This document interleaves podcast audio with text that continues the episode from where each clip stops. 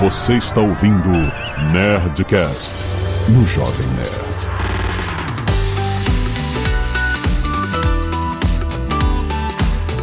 Landa, landa, landa, nerds! Aqui é Alexandre Antônio do Jovem Nerd de olho no marcador de preços. No supermercado, aquele. Aquele que ia clec, clec, clec, clec, clec. que só velho sabe o que, que é.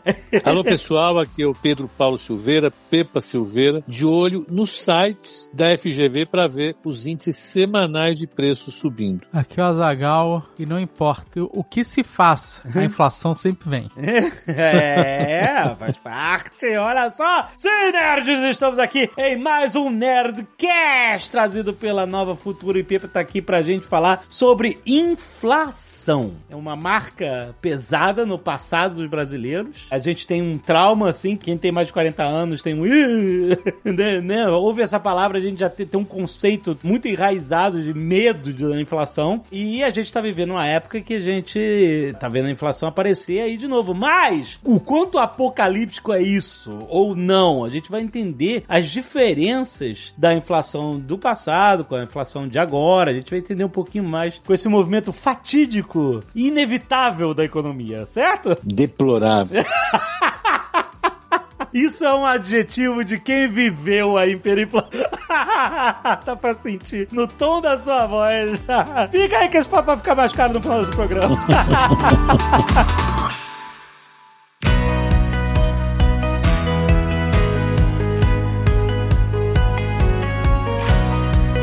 Pepa. A inflação é um movimento natural da economia, né? Tipo, você não, ele faz parte do organismo da economia, certo? Sim, ele aparece, não tem jeito. O máximo que você pode fazer é criar algum tipo de mecanismo para tentar controlar. Eu tinha um livro, eu não sei mais nem onde está, de um economista brasileiro chamado Inácio Rangel. Ele foi escrito nos anos 60 e, e tinha um título revelador: 50 anos de inflação no Brasil, na década de 60. Aham. Então, só para dizer que já nos anos 60, a inflação era uma coisa que incomodava demais, mas ela já tinha um passado longo no Brasil. O Brasil é um país que vive com a inflação há muito tempo.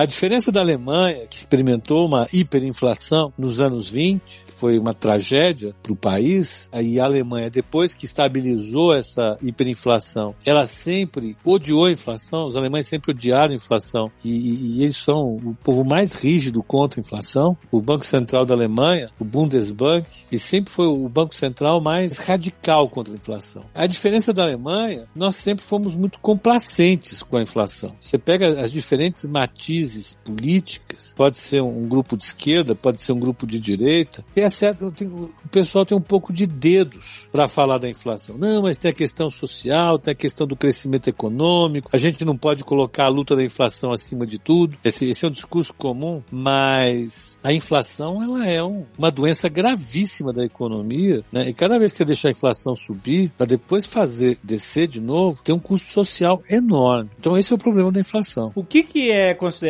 um, uma taxa de inflação aceitável? Há um consenso de que uma taxa de inflação ao redor de 2% é quase que inevitável, sabe? Você produzir inflações abaixo de 2% é muito difícil, exceto quando o problema é o contrário do país. O país está num, numa deflação, quando os preços estão caindo. Aí os economistas ficam muito preocupados. Mas se você for pegar ao redor do mundo, uma boa parte dos países que têm metas de inflação, sistema de metas de inflação, a meta normalmente é 2% porque dá uma margem, sabe? Não tem como a inflação ser zero, é muito difícil. Mas também não tem por que ser muito acima de 2. Os países colocam em 2% a meta de inflação. Por que, que a deflação preocupa? O intuitivo é a gente falar assim, pô, se os preços estão baixando, melhor para todo mundo. Os preços Aí, estão porque baixando. no nossa, nosso subconsciente de geração que cresceu na Guerra Fria, a inflação era, um, era uma constante diária da nossa Ah, vida. a gente viveu a hiperinflação. A Isso. compra de mês no Brasil é- é um costume das famílias, porque se você deixasse pra comprar suas compras de mercado um dia, uma semana depois de receber o salário, Isso. aquele salário evaporava. Já- já ia- exatamente. Então, você, comprava assim que você recebia. Você ia comprar 20, 30% a menos, é? É, Exato. bateu o salário, a galera ia fazer fila no supermercado. Exato, pra fazer a compra de mês pra fazer aquele dinheiro valer mais. Exatamente. Exatamente. Que a maquininha não parava. Não tinha esse negócio de compra semanal, você comprar a compra da semana. Não, Não. existe. Gente, nos anos 80 não existia. Compra isso. de mês. É, tu comprava compra o mês inteiro, mano. Era. É, a dispensa da casa tinha que ser um cômodo grande pra caber tudo. Papel higiênico, enlatado. E na época os preços eles eram marcados em cada embalagem, né? Não era na, na prateleira, né? Então, o,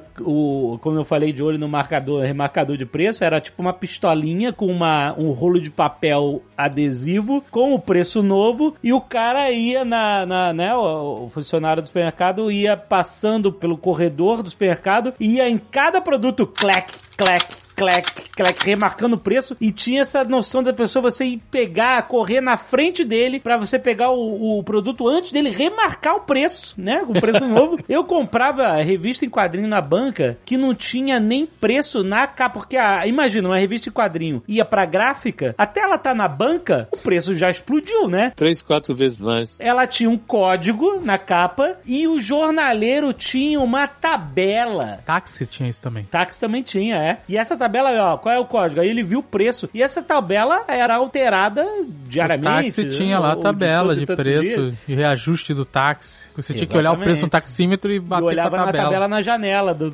do passageiro. É isso aí. É, é uma realidade pra quem nasceu depois disso, uma realidade que parece até bizarra, né? Mas a gente viveu nesse universo, né? Da hiperinflação. Hiperinflação era o quê? Qual é o auge da hiperinflação no Brasil? Mensal. Foi inflação de 35% no mês. 35% no mês! No mês! Isso dava quanto no ano? Dava 3 mil, 4 mil por cento? É, 3 mil, 4 mil por cento. Você teve períodos que você chegou a isso. Caraca, cara. E não tinha como, né? E aí o governo ficava tentando, aí congelava preço. Aí antes de congelar o preço, ó, subia tudo pra poder segurar mais tempo. Era uma bagunça econômica muito louca.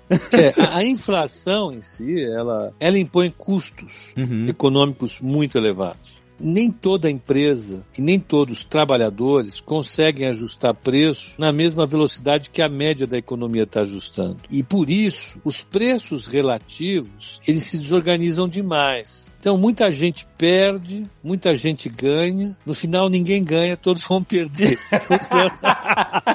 eu não aguentei, eu tive que fazer isso. Eu tive que fazer isso. É um custo social, é um custo para a economia muito grande. Você desperdiça muito recurso. Muito recurso é mal alocado. Uhum. Ele é alocado de maneira equivocada. A economia cresce menos, você acaba premiando atividades pouco produtivas e punindo fortemente atividades produtivas. É um transtorno social. Então, essa discussão insana que alguns colocam sobre os custos de estabilizar uma economia são inaceitáveis. Os inaceitáveis são os custos de não estabilizar uma economia que está sob inflação. Esse é o ponto, né? É, O que, que leva um país a ter inflação e como estabilizar a inflação? Isso é muito difícil se você vê um consenso entre economistas e, e formuladores de política, né? Os políticos, os operadores de política em geral. Mas vocês estavam falando primeiro na, na deflação, né? É isso? É, a pergunta. É, eu perguntei por que, que é ruim a deflação. Normalmente a deflação acontece quando o país está vivendo uma crise econômica muito forte. Aí os agentes econômicos, justamente por conta da crise econômica, passam a, a reajustar muito pouco os seus preços e isso faz com que a inflação fique muito próxima de zero e, em muitos casos, fique abaixo de zero. Os preços caiam. No mercado de trabalho é assim. Como o desemprego é muito le- elevado, quando alguém consegue um emprego, consegue trabalhar abaixo, do- ganhando aquilo que ganhava, menos do que ganhava antes. Então, antes eu trabalhava ganhando mil, perco meu emprego, próximo emprego que eu vou conseguir, eu ganho 800. Né? Então, os preços, eles entram num declínio muito forte e isso gera um problema alocativo muito sério, que muitos setores acabam sendo incapazes de continuar operando com esses preços em queda e acabam colapsando, quebrando. Foi uma situação que a gente viveu no Japão, né? Em certa medida ainda vive no Japão. Por mais que o governo faça estímulos, estímulos,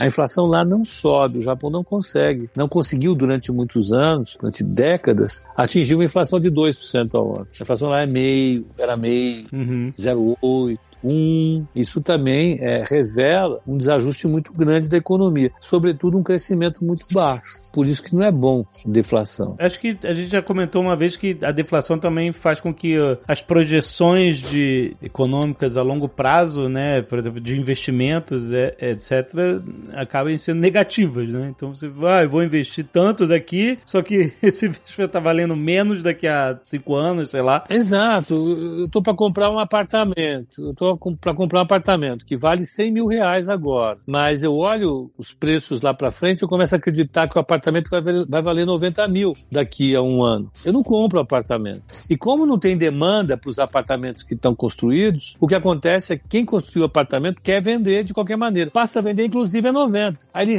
reforça o receio que o investidor tinha de ver os preços caindo. Aí ele olha e fala, não, não é que os preços estão caindo mesmo? Agora é que eu não vou investir. Aí o apartamento cai para 80. Eles vão caindo. Eles entram numa, numa espiral deflacionária, que é um evento perturbador. Aí o mercado em si já desaquece e os novos empresários não vamos construir mais nada agora, porque Isso. no futuro a gente vai investir tanto agora e, e aí no futuro, quando tiver pronta a obra, por exemplo, vai valer muito menos do que a gente projetou agora, então não vale a pena construir agora. Então começa a desacelerar tudo, né? É isso? Isso. Na crise de 29 isso aconteceu. Hoje é mais raro acontecer nesse padrão, sabe? Porque hoje, como você tem um, um Estado que tem um dispêndio muito alto, com participação do PIB, em média 30 e poucos por cento, entre 30 e 35 por cento, alguns países mais, outros menos. Como esse dispêndio é muito grande e ele não cai durante uma recessão, ele acaba tendo um papel estabilizador. Ele limita a queda, sabe, da queda recessiva. Essa deflação de preços em geral já não é mais tão comum acontecer, é muito raro. Possível acontecer uma deflação, como acontece no Japão, ele não conseguir bater 2% de inflação. Aí é possível acontecer. Mas como aconteceu na década de 30, 30, como acontecia antes, é muito difícil. Nós vimos ativos financeiros caindo forte, os preços de ativos financeiros caindo fortemente em 2008 e 2009. Tanto é que o Fed, o Banco Central Europeu, tiveram que entrar nos mercados comprando ativos para evitar que eles caíssem mais. Então, deflações nos ativos bancários, talvez até a gente não se livre deles, dessas deflações. Mas agora, as deflações de ativos de bens e serviços, como a gente viu na década de 30, é pouco provável que a gente veja na mesma intensidade. Hoje o jeitão é mais essa do Japão aí, ou da zona do euro atualmente. Não consegue ter uma inflação próxima de 2%, fica sempre abaixo da meta. Isso já caracteriza uma deflação hoje em dia, sabe? inflação abaixo da meta é altamente preocupante. O Banco Central já fica de olho essa meta, por exemplo, vamos dizer, vamos colocar 2% como um, um, número ok, saudável para a economia, etc. O que, que, geralmente é o fator contribuinte para uma inflação desse nível estável? É simplesmente porque, né, a inflação vai ser um índice que vai medir um monte de reajuste de preço, né? Tem preço sempre subindo, tem preço sempre caindo e a gente vai ver a média, né? E o índice vai dizer para onde está indo o barco. O que que causa a inflação? Tipo assim, assim, mil coisas causam a inflação, mas tipo assim, o que, que você acha que são os fatores fatores contribuintes mais intensos para esse movimento natural de inflação? É sempre o repasse na cadeia de suprimentos, ou seja, ah, sei lá, a gasolina ficou caro, o dólar subiu e aí isso impactou nos insumos de uma indústria, essa indústria toda vai repassar o, os custos para a próxima etapa da cadeia de suprimentos e tal, e esses custos vão sendo repassados até chegar no consumidor, e aí pronto se caracteriza uma cadeia inflacionária. É, é, é, é esse o movimento natural quando você não está falando de nenhuma catástrofe econômica e tal? Você quer saber quem é o culpado? Quem é o culpado? Pode ter alguns mercados que eventualmente se desequilibrem. Uhum. Os economistas eles trabalham com um conceito que chama equilíbrio geral. Então, no mundo dos economistas, a economia é formada por milhares de mercados. Se todos os mercados menos um estão equilibrados, esse último mercado tem que estar equilibrado também.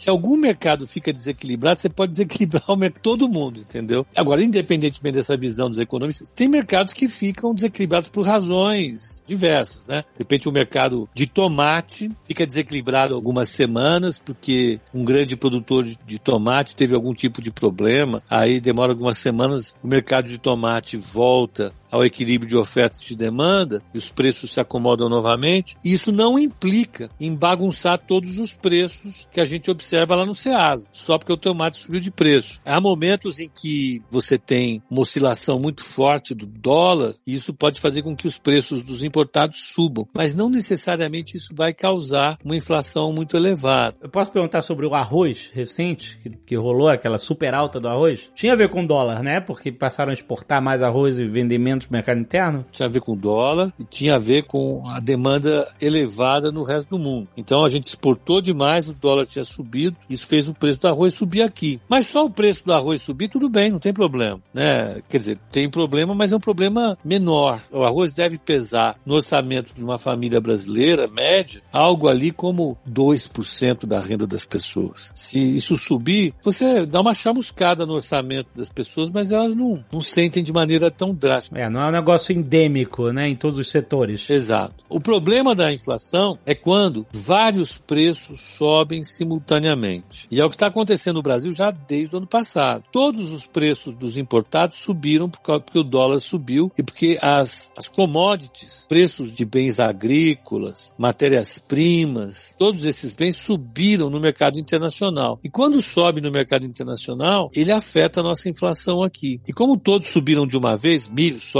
café, boi, gasolina, né, petróleo, minério de ferro, tudo subiu ao mesmo tempo, uma parte significativa do orçamento das famílias foi afetado. Então você já teria um aumento da inflação. A inflação saiu, digamos, de 2% no ano, ela subiu para 4% no ano. Não seria nenhum problema muito sério. O problema é que muitas coisas foram acontecendo ao mesmo tempo. Você teve alimentos que subiram, você teve é, combustíveis que subiram, Aí logo depois você teve energia elétrica que subiu, as coisas não foram parando de subir, e aí houve uma combinação. Além desse choque de oferta, vamos chamar isso, né? Você tinha um conjunto de bens que eram ofertados a 100, de repente eles só são ofertados agora a 130. Isso a gente chama de choque de oferta, se for no preço ou na quantidade. O governo, ele para tentar compensar os efeitos negativos, os efeitos deletérios da pandemia, o governo fez uma política agressiva de sustentação da demanda. Ele fez um programa para manutenção de emprego, ele fez um programa de auxílio emergencial para dar dinheiro para as famílias, ele estendeu o período que as pessoas têm direito de receber o seguro-desemprego. Ele foi colocando uma série de iniciativas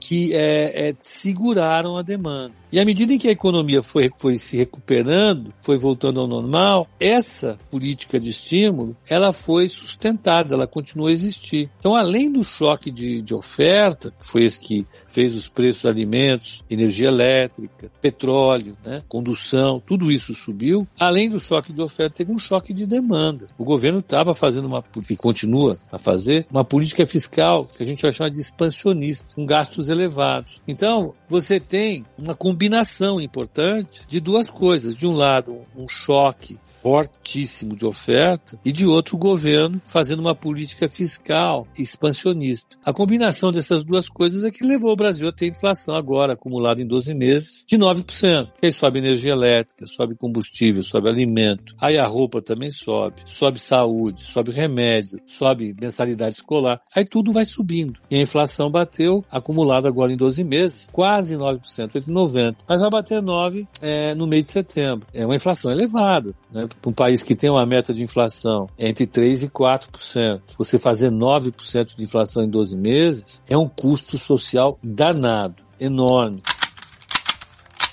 Uma coisa que eu queria perguntar também é, por exemplo, nos Estados Unidos teve lá toda a parte de stimulus checks lá, que o governo pagou, né, criou dinheiro para tentar manter a economia de pé, nas né, famílias e tal. No Brasil também teve, né, ajuda. Muito forte. Com o percentual do PIB foi muito forte. Isso também é a consequência de criar dinheiro, assim, é inflação também? Como é que funciona isso? Tem aí um caminho bastante complexo, mas vamos tentar simplificar da, da melhor forma possível. Quando o governo faz um aumento dos seus gastos, independentemente da forma como ele financia, ele aumenta a demanda. E na hora que ele aumenta a demanda, se você não tem condição de expandir a oferta na, na mesma proporção, você acaba gerando alta de preço. A economia pode estar aquecida. Se o governo gastar mais, ele, pressiona ainda mais os preços. Né? Aqui no Brasil, se o governo não tivesse gastado tanto, provavelmente os preços não teriam subido tanto. A inflação ela é resultado, nesse caso, de um aumento dos preços também. Mas aqui no Brasil tem um outro, uma outra possibilidade para os gastos do governo aumentar a inflação. Quando o governo gasta demais, ele tem que financiar esses gastos emitindo dívida, moeda ou dívida. Normalmente o governo brasileiro emite dívida. Na hora que ele emite dívida, a relação entre a dívida e o PIB sobe,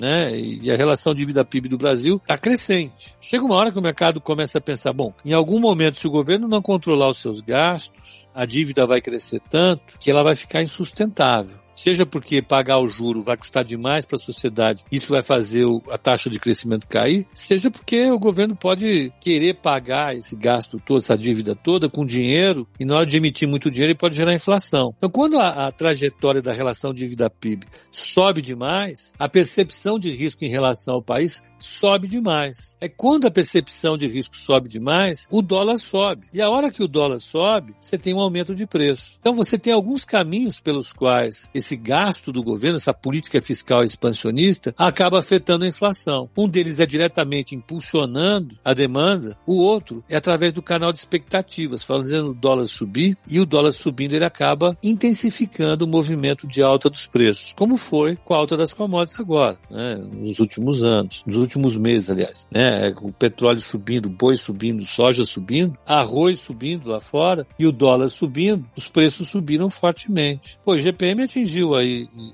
12 meses, e chegou a atingir em alguns momentos, quase 50% de alta. Forte, forte demais. Um país que, que se estabilizou um país que fez um plano real, um país que teve um custo enorme de estabilização, ter uma inflação dessa tão elevada, é triste. Você vê, foi todo um esforço que nós fizemos durante mais de 15 anos para estabilizar, pagamos juro elevado, o país cresceu pouco, né? foi uma deixamos de investir em diversos segmentos para estabilizar a economia, de repente a inflação de novo está explodindo. Isso é realmente problemático. Isso realmente coloca a perspectiva do país num cenário preocupante. Né? Essa, de fato, foi uma questão que acabou deixando muita gente preocupada agora por isso.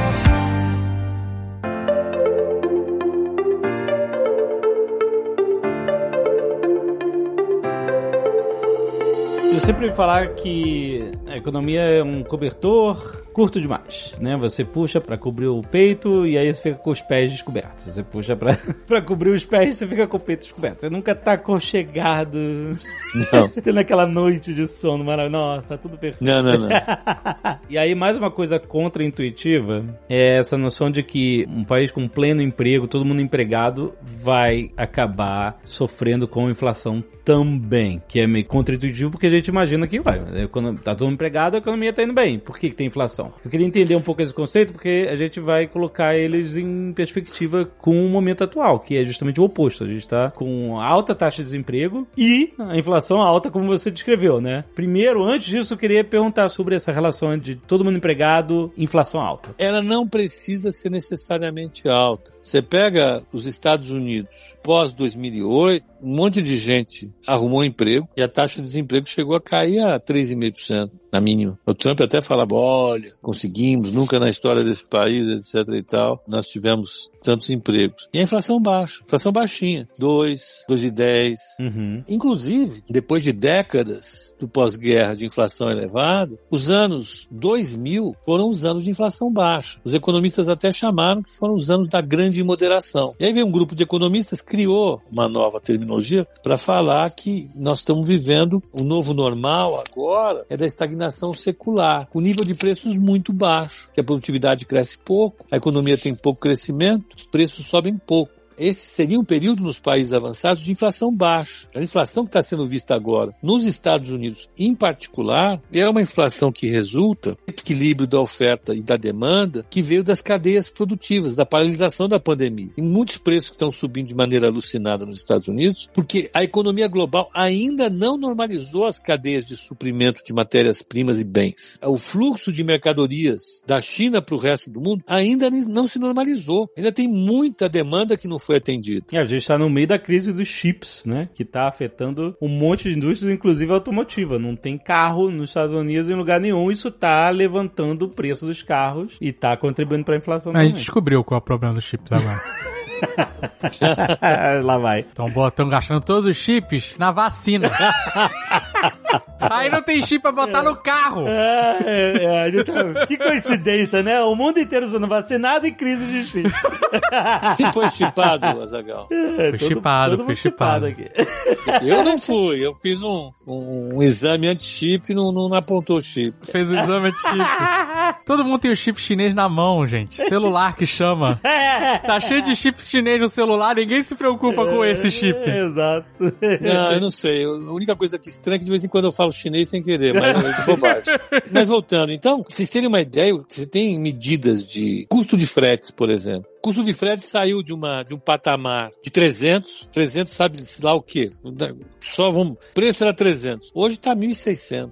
Teve um congestionamento de ordens de embarque e desembarque gigantesco nos portos do mundo inteiro. E agora demora um tempo para você normalizar isso. Então os preços nos Estados Unidos subiram. Os Estados Unidos acumulou uma inflação de 5,5%. Ela é centrada, evidentemente, nessas questões da China, mas é um número elevado. De qualquer maneira, o Fed aí considera, evidentemente, essa alta da inflação temporária. Daqui a pouco, espera-se, ela volta ao normal. É uma situação diferente do Brasil. né? O Brasil convive com um dólar alto, uma política fiscal expansionista que piora a pressão sobre os preços e piora a percepção de risco, que faz o dólar subir. O dólar fica oscilando entre 5 e 5,30, aí sobe mais, cai mais, mas ele fica num patamar bem elevado. E você tem crise hídrica, você tem preços de commodities subindo. Você teve agora, recentemente no Brasil, geadas. O Brasil virou um país frio de repente assim, e as geadas pegaram a região sul, sudeste, parte do centro-oeste, devastou uma parte importante de algumas culturas importantes e fez os preços subirem. Você vai somando essas coisas todas ao mesmo tempo, aí você entende por que, que o, a inflação chegou no patamar que está. Chegou no patamar muito, muito elevado. E para estabilizar isso agora, você precisaria ter pelo menos né, um esforço fiscal que sustentasse a percepção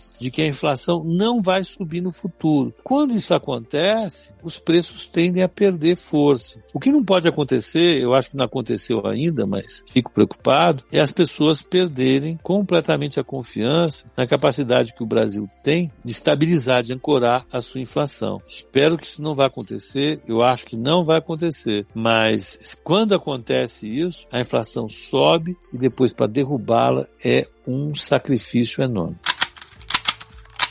O mundo de hoje é muito diferente do mundo de ontem que permitiu que a hiperinflação se instaurasse no Brasil. Mas você vê espaço de risco para isso acontecer novamente? Ou é isso? O mundo é hoje diferente e as políticas que se faz é, fiscais, é, pelo menos, não deixam isso acontecer. Elas ficam tentando segurar. Ou depende de muitos fatores que a gente às vezes não controla e não sabe. Olha, o mundo é diferente, mas a única coisa que não mudou foi a nossa criatividade para criar confusão. Essa não tem jeito. O Brasil é um país que tem um histórico de inflação muito grande. A gente começou a nossa conversa hoje falando que o brasileiro, a diferença do alemão, é complacente com a inflação. Em algum momento do mês de agosto de 2021, os políticos se reuniram em Brasília para aprovar uma PEC que dava um calote nos precatórios para que o governo tivesse espaço para aumentar seus gastos. No mesmo dia, eles se organizaram para votar uma medida provisória que aumentava o Bolsa Família. E isso com a inflação acumulada no ano em, oi- é, é, 8%. São coisas que um país com tradição de contenção, tradição de luta com a inflação, não aceitariam. É tudo muito simultâneo. Aí, como o governo gasta demais, a inflação sobe demais, o que o Banco Central tem que fazer é subir a taxa de juro para compensar isso. E na hora que ele sobe a taxa de juro, ele acaba gerando um desestímulo enorme ao investimento. E as coisas não se resolvem. né? É um cachorro correndo atrás do rabo dele. Uma coisa vai piorando a outra. É diferente o que eu estou falando do discurso liberal estrito. Né? O Estado tem que ser pequeno, você não pode intervir na economia. Não estou nem entrando nessa discussão. O que eu estou falando é o seguinte: quando você tem uma política monetária que ela é extremamente expansionista no ambiente inflacionário, sobra muito pouco espaço para o Banco Central fazer algo diferente de subir a taxa de juros. O que acontece é que o Banco Central tem que ser cavalar na hora de subir a taxa de juros, tem que botar a taxa de juros na lua para convencer os nossos concidadãos de que a inflação vai ser estabilizada, porque senão ela entra nesse cenário que você falou.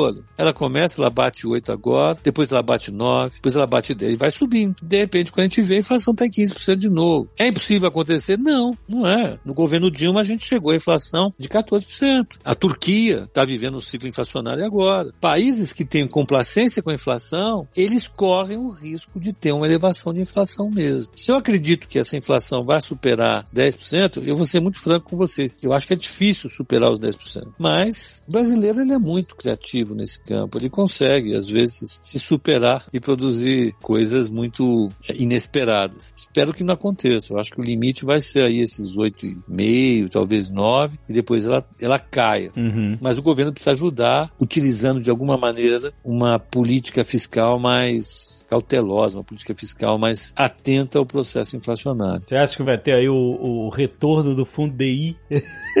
fundo de renda fixa de 14%. Você deitava na rede, dormia, deixava o dinheiro no DI, pronto, você já tinha remuneração em termos reais de 6, 7% ao ano. Não, eu acho que a gente não vai viver isso, não. Eu acho que, que a, tendência é essa inflação começar a embicar ali para setembro, outubro. Mas só por estarmos discutindo esse tema, isso já me deixa atento, no mínimo atento porque a inflação era o não assunto um ano atrás. Se eu propusesse para a produção do nosso programa, vamos discutir inflação, e eu ia receber uma vaia daquelas sem Ia ser escurraçado. Você tá louco? Que inflação? Ei, que assunto mais sem graça. O que é isso? Hoje nós estamos vivendo uma situação crítica, que as famílias brasileiras, de fato, estão sendo amassadas pela inflação. É, porque a renda não está subindo junto. Não, a renda não sobe. Não está sendo re reindexada, não é exato? Os empregos que estão sendo criados são empregos de baixa qualidade. A população brasileira está perdendo o poder de compra. Ela está pagando luz mais caro, está pagando gás mais caro, está pagando combustível do carro mais caro, a alimentação está mais cara. Isso pesa, isso para a imensa maioria da população brasileira, a imensa maioria da população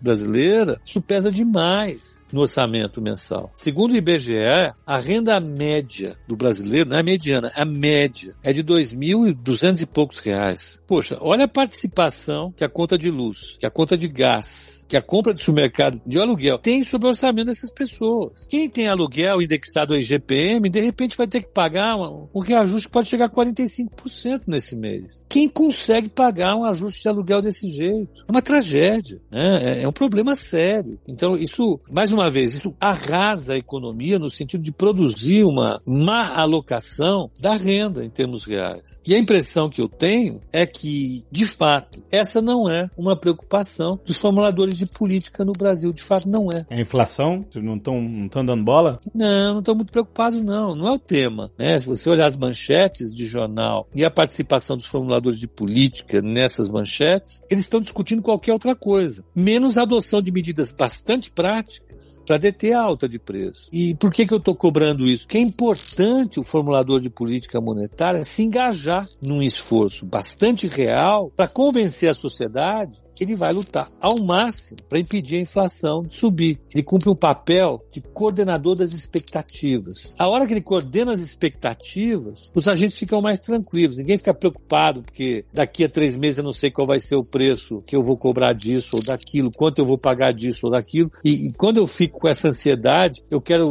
buscar mecanismos que me protejam da inflação, eu começo a ajustar preço, eu começo a correr atrás de mercadorias e de bens, eu começo a alocar mal o meu orçamento. E eu sou um agente. Todos os agentes tendem a fazer isso. Isso vai matando um pouco a capacidade que os agentes têm de fazer um bom planejamento dos seus orçamentos ao longo do tempo. Isso escorrendo a família, né, individual, vamos dizer, a família tem aluguel reajustado. Beleza, teve uma, um reajuste potente e aí, meu Deus, e agora? E tá, aí tem que correr atrás. Aí vamos dizer que a pessoa presta um serviço. Aí ela tem que, pô, tem que pagar aluguel, subiu, sei lá o que subiu. Aí eu vai reajustar o serviço dela, porque eu preciso tirar mais grana aqui para pagar minhas contas. Aí reajusta o serviço dela. Esse serviço que foi ajustado vai impactar na outra família, nas outras famílias, nos outros agentes que precisam desse serviço e que agora também estão pagando mais caro e, portanto, vão ter que reajustar. Eu tô falando, eu tô falando de pessoas que têm o poder de reajustar é, serviços e, e, e, etc. Às vezes, a pessoa assalariada não tem poder de reajustar nada das suas receitas. Mas, mas no caso disso, o que eu tô dando esse exemplo, porque você vê uma cadeia cadeia de reajustes puxando a outra, puxando a outra, puxando a outra,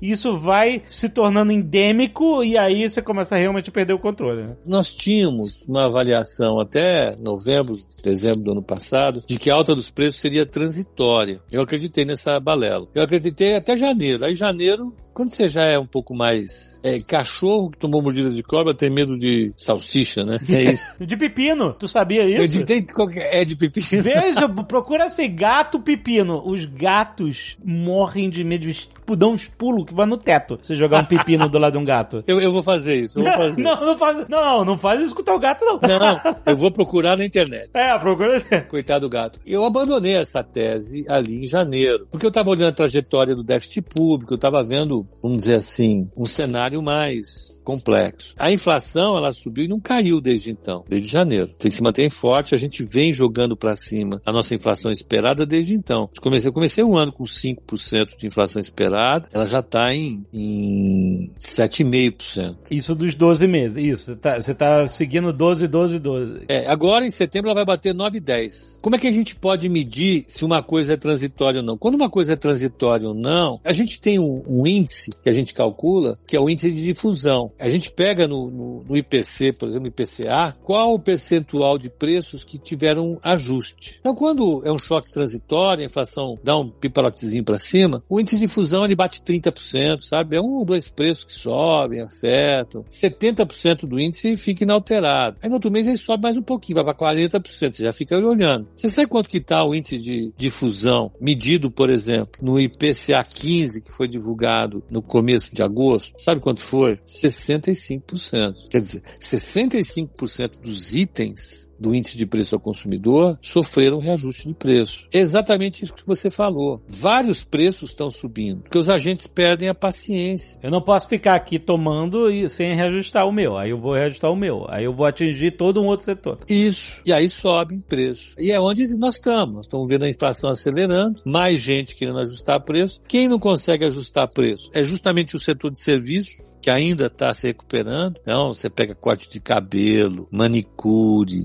manutenção do imóvel. Você tem uma série de coisas, restaurantes, bares. É, clientela tá baixa, como é que tu vai subir o preço? É, e salário. E, e salário, é. Agora, o resto, nossa, o pessoal tá atacando, tá com a, com a sua maquininha de reajuste de preço ali a toda, é. mandando brasa. É, é isso, é isso, é isso. É, como é que a gente freia isso? Política monetária. Política monetária, um dos avanços, eu acho, da conjuntura dos anos 2000, 90, 90 2000, foi os bancos centrais conseguirem ganhar credibilidade. Aqui no Brasil, inclusive. A gente fez o plano real, o plano real tá aí, o real tá aí até hoje. Ninguém pensa em se divorciar do real, nossa moeda. Tá aí, o realzinho tá aí, querido e amado por todos. Por todos que tem, né? E detestado por aqueles que não tem. A gente fica alternando as nossas funções. Mas o Banco o Brasil pagou, através de um esforço imenso, para ter essa moeda, essa moeda estabilizada. A gente tem um sistema de metas de inflação hoje que ele é, é inquestionável, ele funciona bem. Agora, o Banco Central, ele já começou a subir a taxa de juros. Então, eu acho que se ele consegue ancorar as expectativas, eu acho que vai conseguir, a gente pode virar o ano que vem com a inflação mais baixa, né? já em trajetória de declínio. Ano que vem. Você sabe o que, que acontece ano que vem.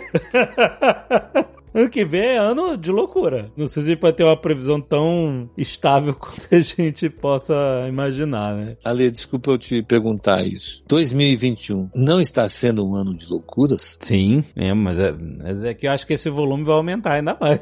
Meu Deus do céu. Sim, mas agora eu acho que, por exemplo, a fonte importante de aumento de preço pode ser que já tenha sido estabilizada, que são as commodities. No commodity já vai ter uma, uma estabilizada. Isso não depende só do Brasil, é isso? Não, não, não depende só do Brasil. Tem uma parte importante dessa inflação que vem de fora. E, e tem a questão da oferta de energia, que já vai ter normalizada a partir de outubro, novembro. Você vai ter a, a normalização das cadeias produtivas. Então você deve ter uma inflação menor, ainda que tenha turbulência política né? ainda que tenha turbulência política. Então, é, fazer uma inflação menor do que 7,5% não é nenhum mistério. Eu acho que dá para conseguir fazer. Vai depender da capacidade do Banco Central continuar fazendo o papel que ele fez bem durante bastante tempo, que é coordenar as expectativas dos agentes. Se ele convencer os agentes que a inflação vai ficar sob controle, então a inflação cai. Eu acho que isso é importante. Acho que a gente vai conseguir. Eu tenho bastante confiança nisso, porque é, é o que eu te falei, o que joga para esse cenário commodity deve normalizar, a situação hídrica vai ser amenizada, você vai ter ainda um nível de emprego baixo, então você vai ter pouca pressão vinda daí. Então você tem tudo para conseguir isso. É claro que, mais uma vez, o Brasil é muito criativo no sentido de criar é, universos paralelos, cenários alternativos. Então pode ser que de repente a gente veja a inflação se manter, manter num nível muito elevado ano que vem. Mas eu quero acreditar que esse é o, é o cenário menos provável. Ah, todos queremos acreditar. I hope so. todos queremos acreditar nisso. Nos Estados Unidos está tendo uma crise de pessoal, de contratação, né? Um mercado. Mão de obra. Isso, mão de obra, exatamente. E a maior parte da economia dos Estados Unidos é, é, é serviço, varejo, né, etc. E, obviamente, com a crise do Covid, né, a gente viu o que aconteceu no Brasil, nos Estados Unidos, é grande número gigantesco de desempregados, assim, da noite pro dia. A gente viu em 2020 aquele salto, naquele gráfico, né, aquela linha vertical, parecia o lançamento de um foguete, né, nos pedidos de auxílio-desemprego. Fez notícia, fez manchete na época o gráfico era muito, muito assustador, né? E o que acontece? As pessoas não estão voltando para trabalhar. A gente, a gente que está aqui no dia a dia, a gente vê em todos os, é todos os restaurantes. Não tem um lugar. Todas as não, lanchonetes, todas as lojas. Todas as obras, todas as lojas, todos os lugares que têm serviço estão com placa de contratando. E com ofertas de salário hora maiores do que o padrão. Maiores do que o padrão. Tipo o quê, hein? Então, o salário mínimo na Flórida, eu acho que é 8.5. É a hora por hora. É, mas o, o normal praticado é 10, 11 a hora. Uhum. Só que agora, dependendo do restaurante, tipo é, McDonald's, Burger King, eles já estão oferecendo, se eu não me engano, 15. De 13 a 15 a hora. É. Eu vi outro dia no, no, num fast food dizendo assim: você vai ter benefícios, sei lá, 13 a hora, e ele tava escrito assim: e um dia de folga por semana garantido. Eu tava escrito Nossa, assim, como se fosse um, um, Caraca. Mas tem um, um restaurante que eu vou de tacos que eles estão com uma baixa tão grande de funcionários funcionários que, tipo, metade do salão tava fechado, eles estavam oferecendo 20 plus a hora. Nossa. 20, mais de 20 dólares a hora. É, eu vi matérias aqui que os caras estão contratando barman e quem for contratado ganha um bônus de mil dólares. Se você ficar três meses na, três... No, ah, na tá. posição, eles, a gente tem um earnout. Tem um earnout. você é, fica três meses, você vai na entrevista, aceita, é contratado, você vai ficar três meses, eles te dão mais mil dólares. Então, é de bônus, né? Não só o salário, né? Mas de bônus. Quer dizer, se o cara trabalhar 8 horas por dia, 6 dias por semana e ganha 3.840 dólares. 20 dólares a hora. É, no, nesse caso de 20 dólares a hora, que, que, é fora da curva pra caramba. Mas o que tá acontecendo é, como muita gente tá pendurado no seguro-desemprego, além dos cheques de estímulo, a pessoa acaba preferindo ficar em casa, principalmente esses empregos de salário mínimo, né? É, de salário mais arranca, baixo. Arranca o couro. Porque é. é uma pauleira, muita gestão de madrugada, não sei o que lá. O cara ganha 300 dólares por semana. Então ele tá levando aí 1.200 dólares de cheque de desemprego por mês. Ele consegue pagar o aluguel, o negocinho e tá em casa. Às vezes ele tá até fazendo bico. Tá fazendo delivery, ou ele tá trabalhando em outra coisa. Ou ele tá procurando uma oportunidade melhor. Exato. Então esse é que é o, o grande problema que tá acontecendo agora. Porque o cara que tá em casa tá vendo, puta, esse salário aí não tá valendo tanto. Não, é. Sabe? Eu ficar ali na chapa, Exato. ou, sabe, varrendo. Salário, e... exatamente. E aí, ou seja. Fora os gastos que ele tem pra ir trabalhar, pra voltar pra trabalhar. Exato. Então, é claro que esse seguro-desemprego, ele não vai.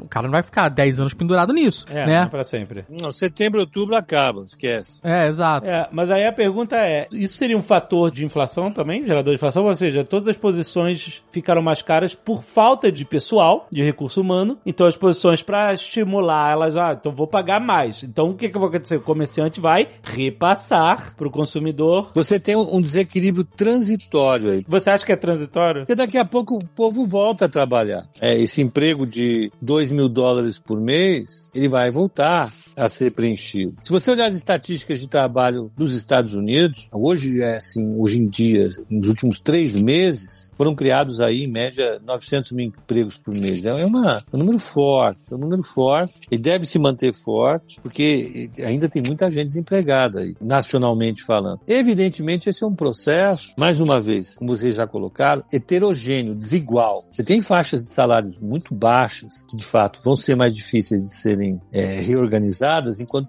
perdurar a distribuição de renda por meio de auxílios que o governo americano tem dado. Quando isso acabar, esses mercados se normalizam. E é isso que tem levado, elevado a preocupação dos formuladores de política monetária. Observar esses movimentos de preços, esses desequilíbrios de mercado, mercado de trabalho, mercado de chips, todos os mercados que dependem da China, os formuladores de política olham essas situações e ficam têm refletido bastante para tentar diferenciar aquilo que é provisório, transitório, daquilo que é permanente. Porque aquilo que é permanente vai ter que ser tratado. Aí você tem política monetária, você tem alta de taxa de juros, aí você tem política fiscal, mas no momento o Fed está ali, está observando passivamente o que está acontecendo, imaginando que a inflação está sob controle e está esperando a sua hora de atuar. Não chegou a hora ainda. Essa é uma situação que vale para os Estados Unidos, vale em grande medida para a Europa. Agora, não é a situação do Brasil. Aqui já não é mais o que esperar. O Banco Central já vem atuando, vem subindo a taxa de juros. O que falta apenas é o governo atuar no sentido de tornar a política fiscal compatível com uma estratégia de estabilização do nível de preço. Isso não foi visto ainda e eu duvido que seja visto até o ano que vem, pós-eleição. Pepa, você tem que pedir aí teus, teus contatos, chegar no Banco Central para eles darem uma olhada na Netflix, cara. Esses caras estão subindo, Netflix, elevando a inflação tem? lá. Pô, é. Como assim? O que aconteceu? Porra, o reajuste que eles fizeram agora, meu amigo, levou a taxa de inflação desses outros para 9%. É mesmo? Ô, oh, meu amigo, o Netflix, ajuda a gente. que é isso, não dá. O pessoal do BC, ele acordou agora, eles estão botando a casa em ordem. Eles deram uma cochilada, estavam demorando para subir a taxa de juros, agora estão subindo com vontade. Então agora eu acho que vai. Eu vou passar o recado lá, vamos ver o que, que eles fazem, vão mandar uma cartinha.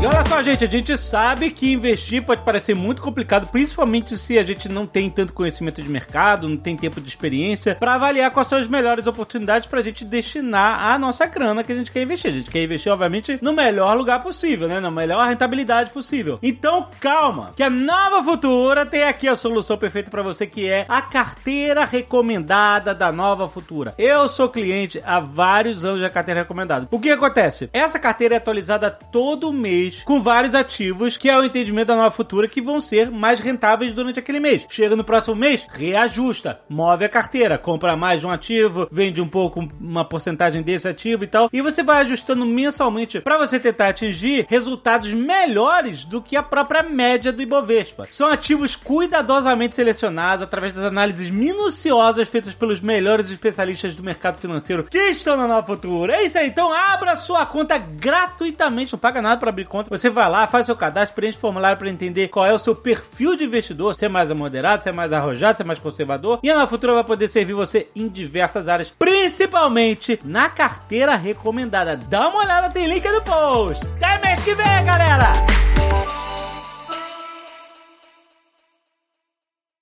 Este Nerdcast foi editado por Radiofobia, podcast e multimídia.